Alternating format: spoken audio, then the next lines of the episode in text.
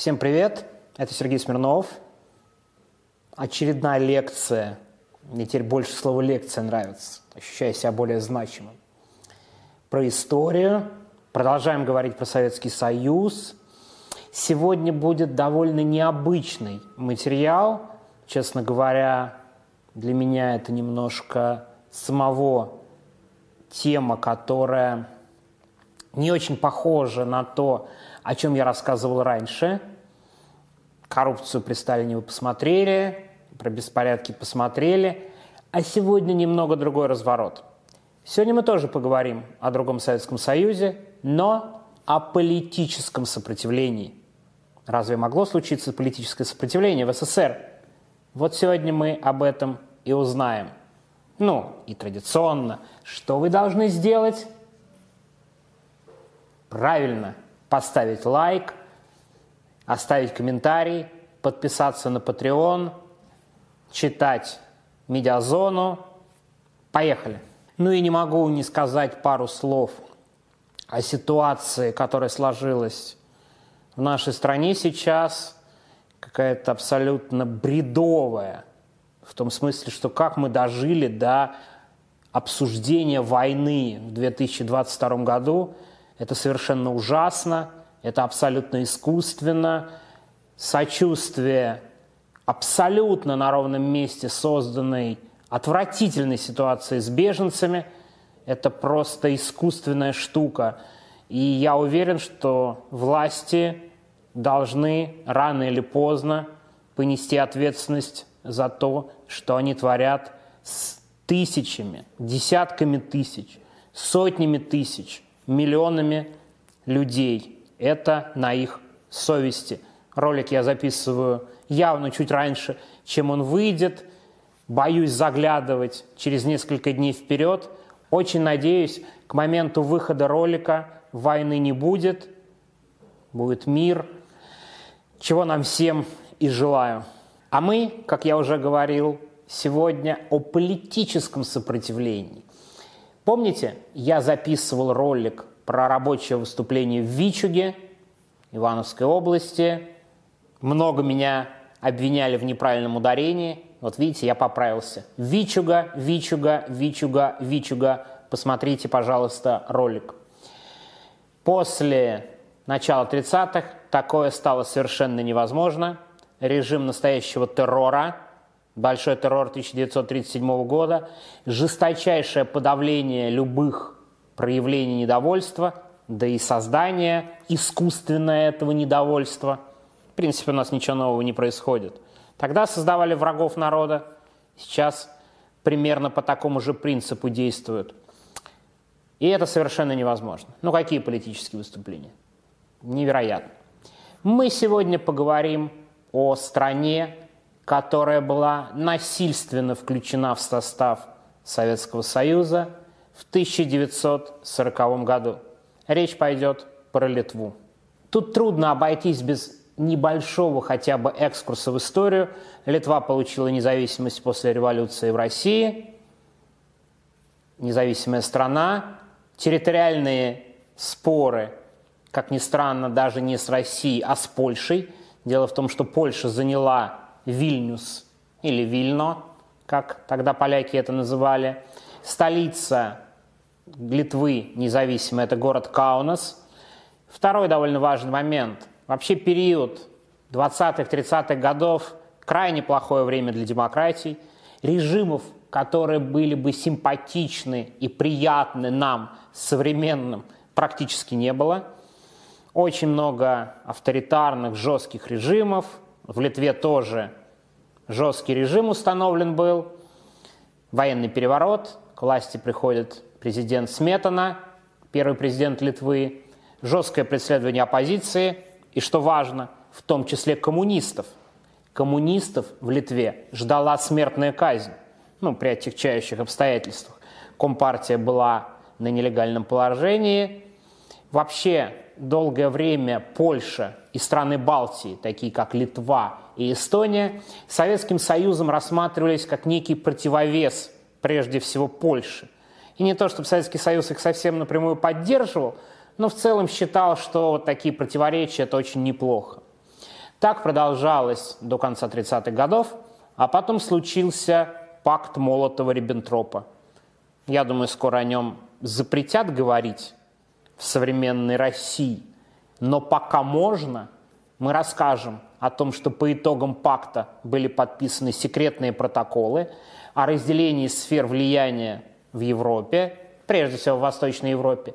И, вот это довольно любопытно, Литва-то отошла в сферу интересов Германии изначально. То есть она-то отошла к Германии, у Германии были свои интересы, там была история с городом Клайпеда, он же Мемель, который был присоединен к Литве по итогам Первой мировой войны. Там была значительная часть немецкого населения, и Германия присоединила, попросту отняла у Литвы Клайпеду. В итоге, казалось бы, Литва – зона интересов Германии, но через месяц следует уточнение, дополнение к секретным протоколам, и Литва отходит в сферу интересов Советского Союза. Я думаю, вы подробнее, конечно же, это все можете прочитать в учебниках. Советско-финская война тоже отдельная тема очень большая. И я думаю, что тут тоже кратко нельзя не сказать о том, как происходило присоединение балтийских стран. Советский Союз выдвинул ультиматумы. Кстати, начал с Литвы, считая, вероятно, ее самым таким неуступчивым партнером как говорят некоторые нынешние политики. В итоге Советский Союз выдвинул ультиматум за сутки ввести советские войска в Литву. Внутри литовской элиты, кстати говоря, раскол, потому что кто-то предлагает сопротивляться, но сил реально никаких нет. Президент Сметана уезжает из страны, и советские войска заходят в Литву. Новые выборы назначены, которые слову «фарс», мне кажется, наиболее близкое. Реально был единый блок коммунистов и беспартийных, как любили говорить в позднее советское время. Выборы были следующие. Один кандидат на одно место. Представляете, какой настоящие выборы? И оглушительный результат, которым некоторые сегодняшние регионы России могли бы, в принципе, и позавидовать есть куда расти. Явка 95 с лишним процентов, за блок вот этот вот голосуют 99 процентов с лишним.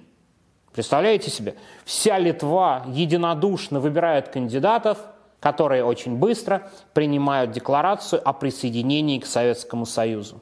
Вообще, к слову, присоединение, безусловно, везде надо брать в кавычки – нет никаких сомнений, что это был насильственный захват, лишение независимости, суверенитета военным способом. Тут, мне кажется, все очевидно. Когда некоторые пресс-секретари некоторых политиков говорят, что наша страна никогда ни на кого не нападала, хочется все же отправить читать учебники по истории. Это довольно важная штука. Учебники по истории несмотря на все попытки каким-то образом все это переиначить, вряд ли смогут скрыть сам факт лишения суверенитета насильственным путем.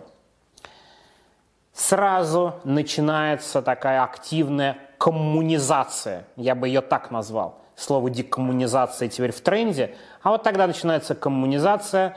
Все сторонники буржуазного режима Литвы под вопросом, к ним претензии, начинаются массовые аресты и депортация всех нежелательных элементов. Что-что, а Сталинский Советский Союз это умел найти недовольных, выслать, посадить, буквально удар по всем балтийским странам и по Литве в частности. Особо Внимание привлекает католическая церковь. Вообще это отдельная тема, я здесь честно скажу. Разбираюсь не очень хорошо. Это вот совсем не сфера моих интересов и знаний. Я уверен, что вы сможете посмотреть и узнать об этом больше. Но очень серьезным репрессиям подверглись католики, и то же самое происходит в Литве. В Литве католическая церковь сильна, и поэтому репрессии обрушиваются на нее. 1941 год, наступление немцев. Я думаю, понятно, что в условиях репрессий, высылок нет ничего удивительного, что значительная часть литовцев приветствует приход немцев против бывших большевиков выступления. При этом немцы никакой независимости, ничего подобного Литве не предоставляют. Но реакция, вот этот выбор между большевиками и нацистами, тот самый выбор, которому ну, не очень позавидуешь, скажем так. Литва, оказывается, маленькая страна, вот в такой тяжелой ситуации. Потом наступление советской армии, Литва в 1945 году полностью освобождена, устанавливается режим, тот самый, который был в 1940 году. Довольно долго в Литве вооруженное сопротивление. Вот это тоже интересный момент. В советское время это называли лесными братьями, Сейчас сами литовцы говорят о национальных партизанах, и даже руководители государства ведут отчет о тех, кто возглавлял боевые отряды в лесах. Сопротивление длится ну, долго. Представляете себе, какая сильная советская армия, да тем более после войны. И тем не менее, литовские отряды сражаются ну, до середины 50-х, около 10 лет продолжаются военные действия ну, плюс-минус. Понятно, что к началу 50-х основные крупные отряды разгромлены, но настроения такие. То есть никакого приветствия советской власти стопроцентного или 99-процентного нет и в помине. Репрессии продолжаются. Теперь уже депортируют не за связь с буржуазной Литвой, а прежде всего за сотрудничество с нацистами – очень много литовцев также отправились в сибирские лагеря. Это отдельная тема. Литовцы участвуют в восстаниях в ГУЛАГе. О восстаниях ГУЛАГе мы обязательно поговорим. У них была довольно неплохая организация, свое землячество. Но сам факт, что репрессии продолжаются до 1953 года, до смерти Сталина, ну, понятно, что с немножко разной интенсивностью, но тем не менее. 53 год. Ситуация меняется. Смерть вождя народов, несколько другие политические обстоятельства и очень важный момент. Не сразу, но постепенно начинают реабилитировать тех, кого отправили в ссылку, в другие места, все говорят об одном исследователе.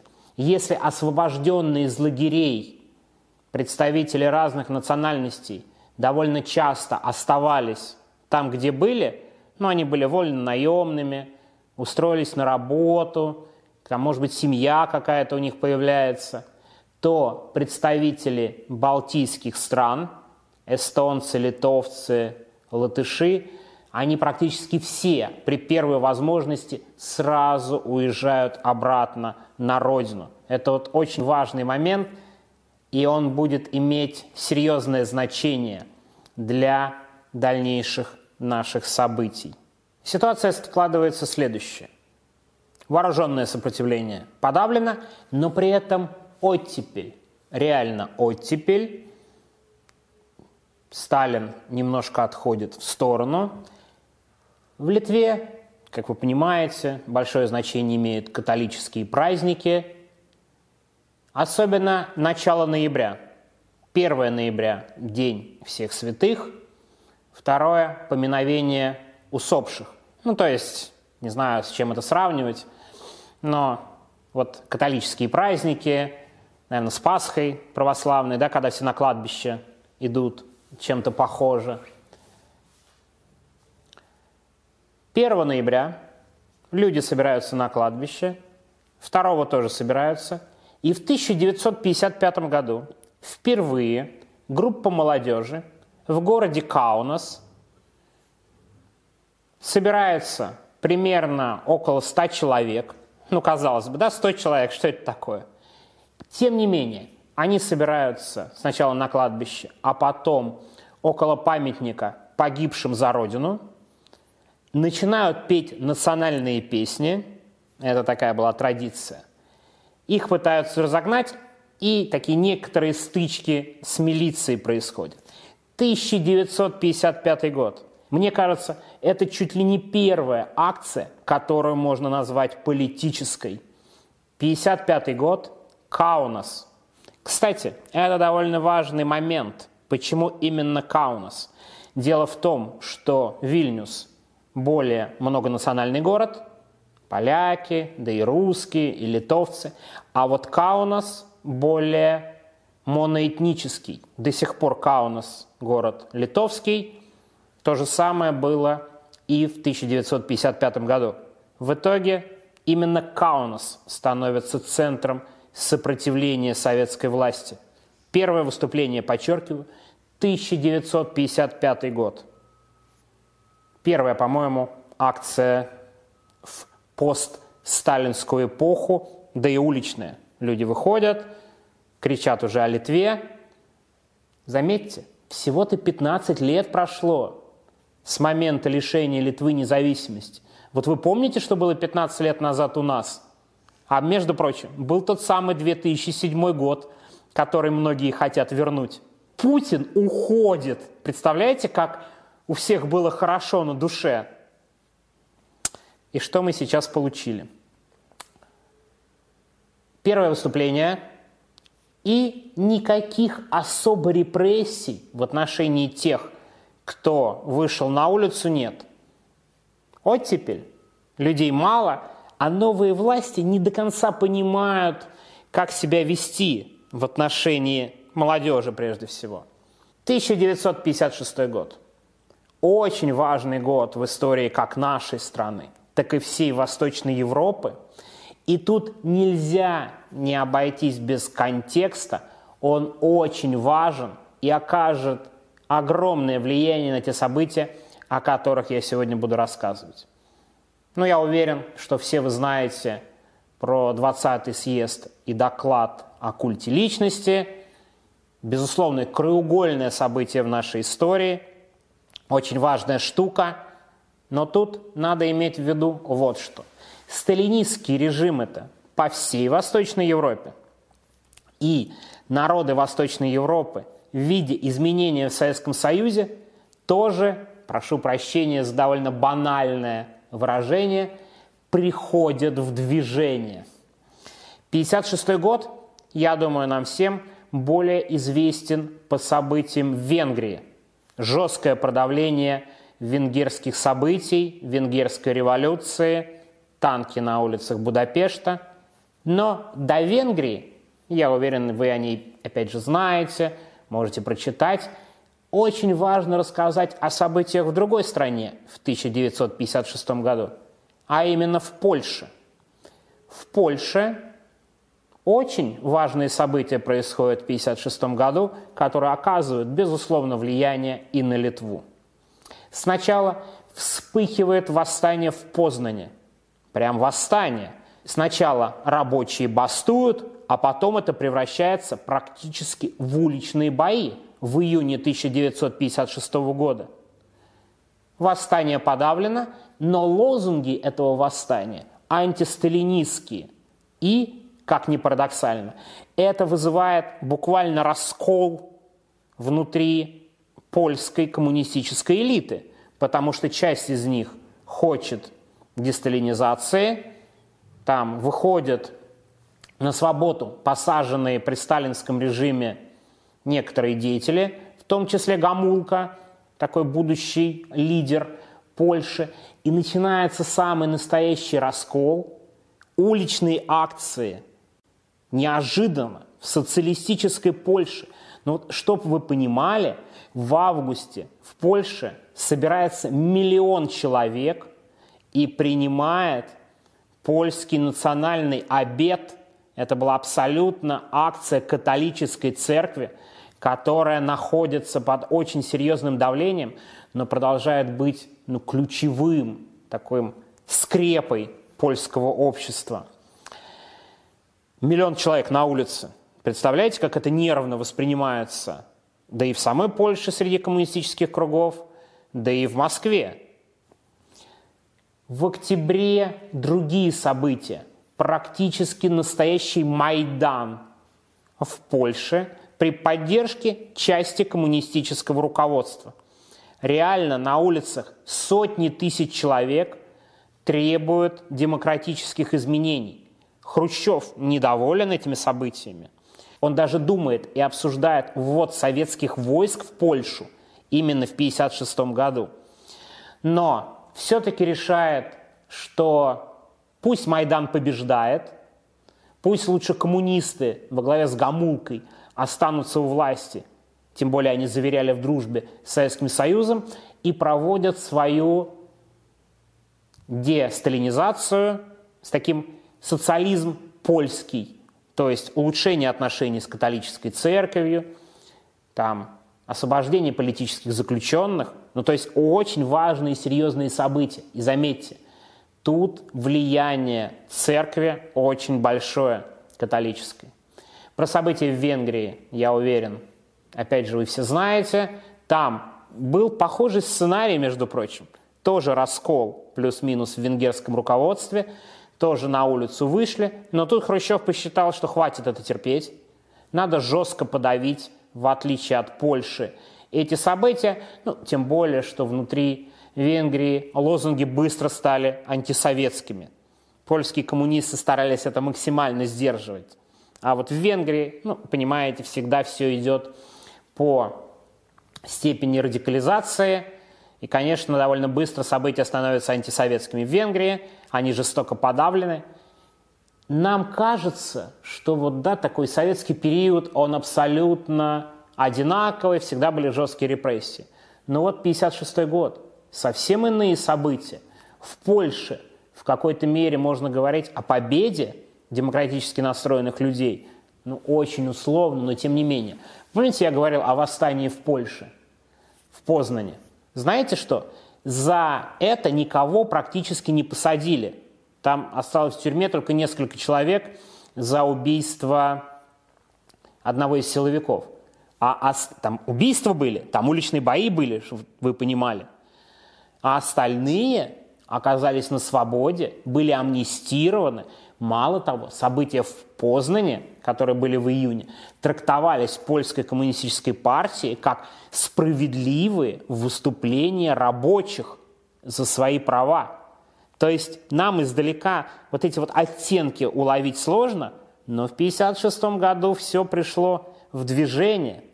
Ну а теперь мы возвращаемся как раз в Литву и в Советский Союз. Казалось бы, репрессии, все раздавлено, уж в Советском Союзе все совсем тяжело. 2 ноября 1956 года, сначала опять же День святых – люди собираются на кладбище. Неожиданно их приходит в Каунасе просто очень много. Прямо очень много. Девушки готовятся, плетут венки. Люди собираются и поют песни патриотические. Людей не 100 человек, как в прошлый раз, а тысячи. Они вышли на улицы. Очень быстро начинаются лозунги «Руки прочь от Венгрии», «Отстаньте от Венгрии» и «Свободу Литве». Чем больше людей, тем радикальней лозунги. Именно так это происходит. Давайте я для примера вам расскажу о спецсообщении советских служб, которое было отправлено на имя главы Литвы тогдашнего – ну, он был, естественно, первым секретарем литовской компартии Снечкуса. Сейчас я поговорю об этом спецсообщении, но биография Снечкуса – это тоже крайне примечательная штука. Вот как бы другие люди были при всех минусах, но вот послушайте о его судьбе. Она, конечно, немного выбивается от судьбы функционеров Единой России сейчас, мягко говоря. При том, что я уверен, в Литве его все проклинают. Но вот какой у человека путь. Литовец, стал коммунистом, был в Москве в 20-х, да, учился в партийной школе, его забрасывают в Литву, и он там на нелегальном положении. Реально в подполье человек. Его ловят, ему дают, ну, правда, не расстрел, а 15 лет тюрьмы. Потом происходит, вот это довольно важно, обмен между СССР и Литвой политзаключенными. Снечкус возвращается в Советский Союз. И что вы думаете? Через некоторое время его опять забрасывают в Литву на нелегальном положении. Он там некоторое время находится. В 1939 году его снова арестовывают, судят, дают уже 8 лет тюремного заключения. Ну, представляете, да, человек все-таки не писал что-то, а на нелегальном положении годами находился. 40 год, ввод советских войск, и Снечкус в 1940 году становится главным литовским коммунистом. Он, кстати, у власти в Литве остается до 1974 года, и это абсолютно фантастически. Он пережил войну, он пережил послевоенные репрессии и обновление в советских элитах. Он остается у власти при Хрущеве, хотя казалось бы, но даже Брежнев его сразу не снимает. Еще 10 лет и при Брежневе он руководит Литвой. Я уверен, что в Литве его проклинают, тут нет никаких сомнений. Понятно почему, очень жесткие репрессии, запрет на литовский язык, все на русском, буквально в школе со второго класса русский язык, полное подавление национальной идентичности. Но видите, с биографией какой люди. Несколько раз в тюрьме, 15 лет, 8 лет, и потом продержался аж 34 года на посту. Знаете, интересно, немножко забегу вперед, но любопытно. Ему в 60-х вменяли, что он ничего не делает с ростом буржуазного национализма в республике. То есть и даже такой человек и коммунист подустал бороться с национальным движением в Литве. На имя этого Снечкуса, извините за экскурс, спецсообщение.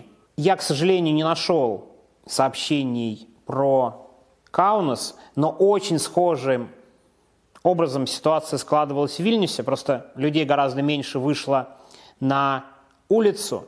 Что говорилось в спецсообщении про Вильнюс? Подчеркиваю, пока тут Вильнюс, в Каунасе было намного больше людей. Но просто стилистика этих спецсообщений, она примерно одинаковая, и показания давались примерно одинаковые. Сейчас вам поцитирую спецсообщение, как развивались события на кладбище. 2 ноября 1956 года в религиозный праздник, так называемый «Задушный день», вечером Вильнюсское кладбище Росу посетило значительное число студентов вузов, техникумов и средних школ города Вильнюс, которые скапливались у могил Басанавичуса, Чурлениса, ну и других известных литовцев. На указанных могилах зажигали и ставили свечи. Я вот хочу сказать, что это такая традиция. Свечи – это очень монументально выглядит. В Каунасе, мы еще поговорим про Каунас, это было какое-то море свеч на кладбище. Мы сейчас от Вильнюса перейдем к Каунасу, но у нас вот спецсообщение про Вильнюс, но ситуации складывались примерно одинаково. Цитирую дальше. В Вильнюсе в 19.00 скопилась группа молодежи, преимущественно студентов, 200-250 человек, которая начала петь националистические песни Лиетува Бранги, «О, не плачь, матушка», «Мария, Мария», «Лицовец, не жалко ли тебя?», а также гимн буржуазной Литвы – Около 23 часов часть этой толпы вышла с кладбища и, распевая националистические песни, направилась в город. Это Вильнюс с разным составом населения. В Каунасе события развивались по похожему сценарию, но гораздо более жестко. Если в Вильнюсе собравшихся ну, сотни, то в Каунасе, и это прям абсолютно точно, их тысячи. Считается, что до 10 тысяч участвовали в этой манифестации. Как я уже и говорил, все начинается на кладбище. Там людей очень много, девушки возлагают венки, а потом люди начинают группироваться. Я процитирую рассказ одного из участников этой акции с очень интересной судьбой. Стасис Давыдайтис, он участвовал в сопротивлении, получил срок, уехал в Сибирь в лагеря, был освобожден и вернулся в Каунас. Я подозреваю, что людей примерно похожей судьбой было достаточно. И вопрос, а с чего они должны были хорошо относиться к советской власти, которая их посадила, которая вообще-то портила им жизнь. И вот такие люди становятся основой событий в Каунасе. Цитирую его интервью 2019 года. Особый ажиотаж был у памятника погибшим за Родину. Кто-то взял несколько шарфов, сделал флаг и поднял его. Выступавшие были довольно прямолинейны. Кричали, что нам нужна свобода, нам нужно бороться, что мы поддерживаем Венгрию в их борьбе за свободу. Людей прибывало все больше. На одного парня напал милиционер. Я занервничал и говорю, мужики, нас так много, неужели мы позволим обидеть этого парня? Толпа вырвала его из рук милиционера. Следующее, что я почувствовал, что меня куда-то тащили. Это был здоровенный краснолицый комсомолец. Он схватил мои руки, но я только что вернулся из лагеря, где думал, что умру. Так что я просто ударил его, сбил с него шапку, и меня оттащила толпа людей. Мы с братом решили немного отойти, чтобы нас не узнали. То есть стычки начинаются уже на кладбище, для властей такое количество людей, ну, понимаете, когда в прошлом году было 100 человек, а тут приходит до 10 тысяч, поднимают национальные флаги, начинают петь гимн независимой Литвы, становится очень большим сюрпризом. Сил довольно мало, недостаточно.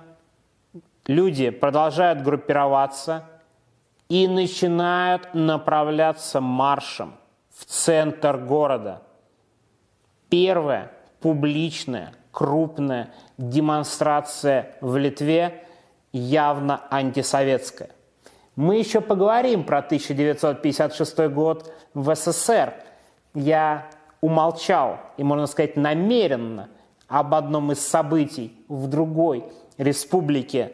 Обязательно об этом расскажу подробней в одной из следующих лекций.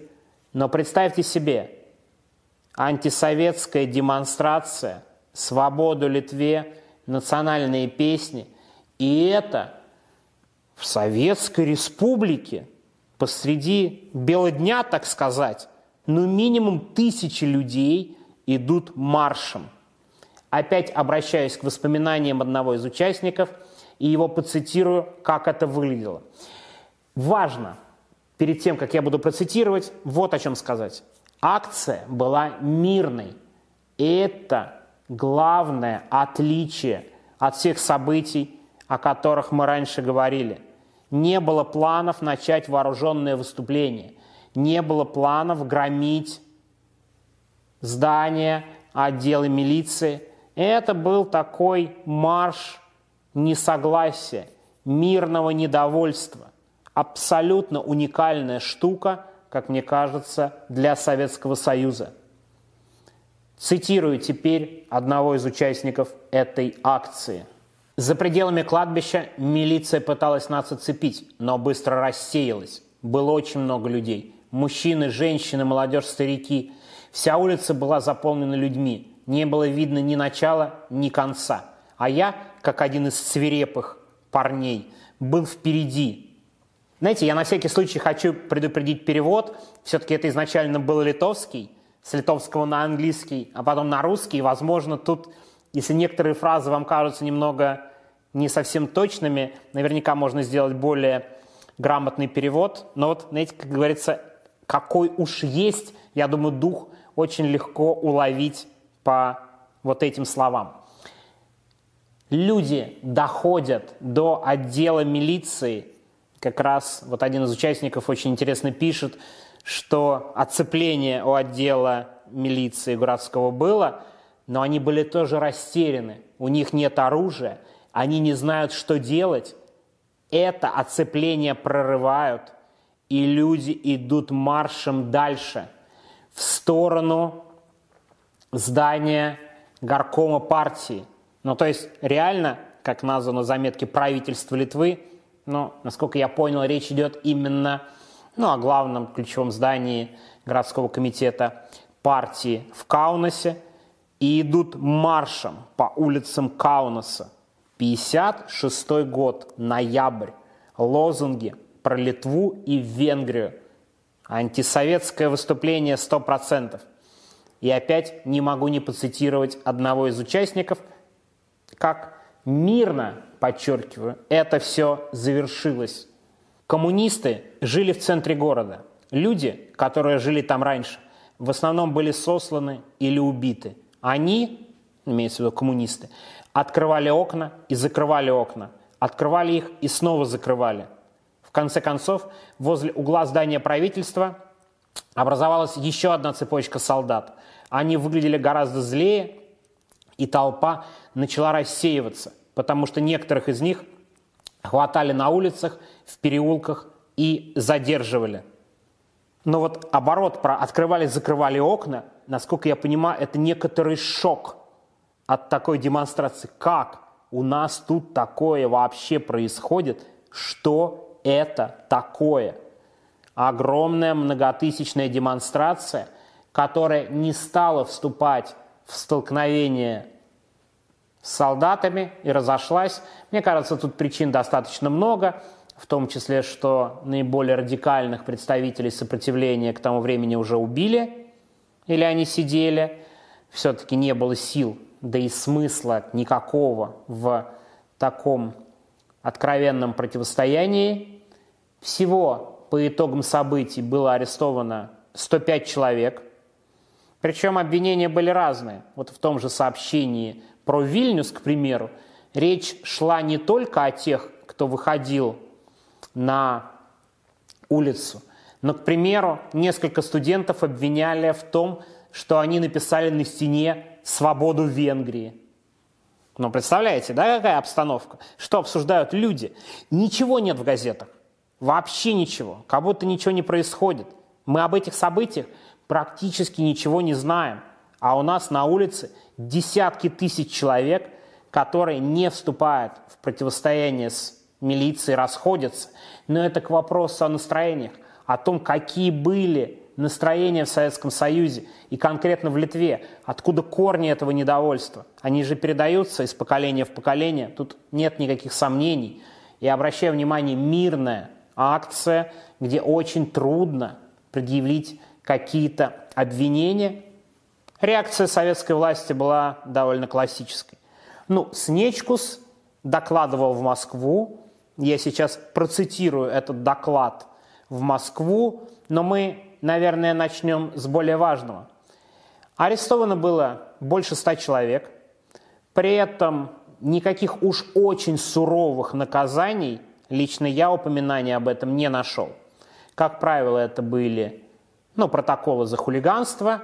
Я подозреваю, что, возможно, были сутки ареста. Но самая классическая мера – это исключение из институтов. В том смысле, что люди, конечно, очень сильно испортили себе карьеру. Мало того, говорилось в том самом спецсообщении, что надо отправлять всех отчисленных студентов в армию. Да, вот такой вид наказания.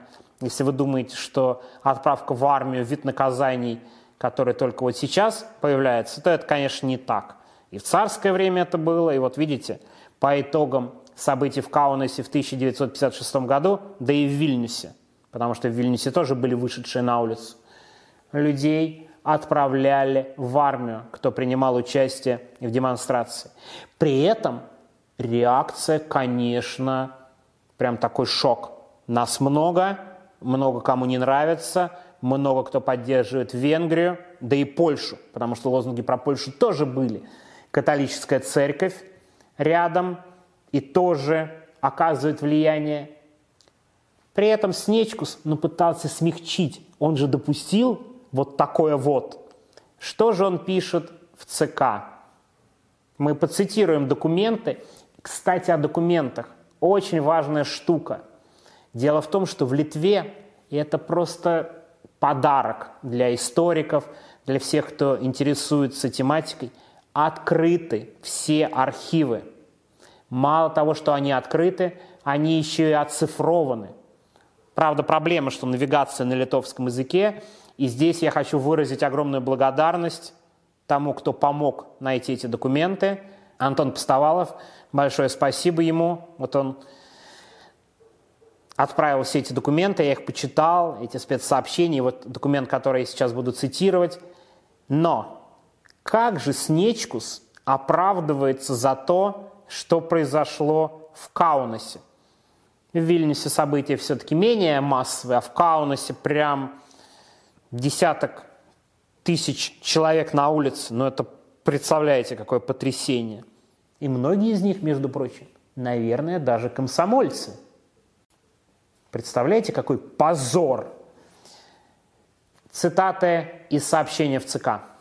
Бюро ЦК Компартии Литвы считает необходимым проинформировать Президиум ЦК КПСС о некоторых явлениях политического характера, которые выявляются в Литве в связи с событиями в Польше и в Венгрии. Следует указать, что эти события содействовали активизации буржуазно-националистических и других враждебных элементов. В последнее время увеличивается количество разных антисоветских высказываний о том, что наступило время освободиться от советского угнетения, что надо делать так, как в Венгрии и тому подобного. Где-то появляются листовки и лозунги антисоветского характера. На селе участились случаи поджогов. В ноябре месяце были совершены два террористических акта, в результате которых убиты один председатель колхоза и два колхозника. 2 ноября, в день религиозного праздника, националистические элементы в городе Каунас пытались в антисоветских целях использовать скопление верующих на кладбище. Националистические элементы пытаются активизировать свою деятельность среди молодежи.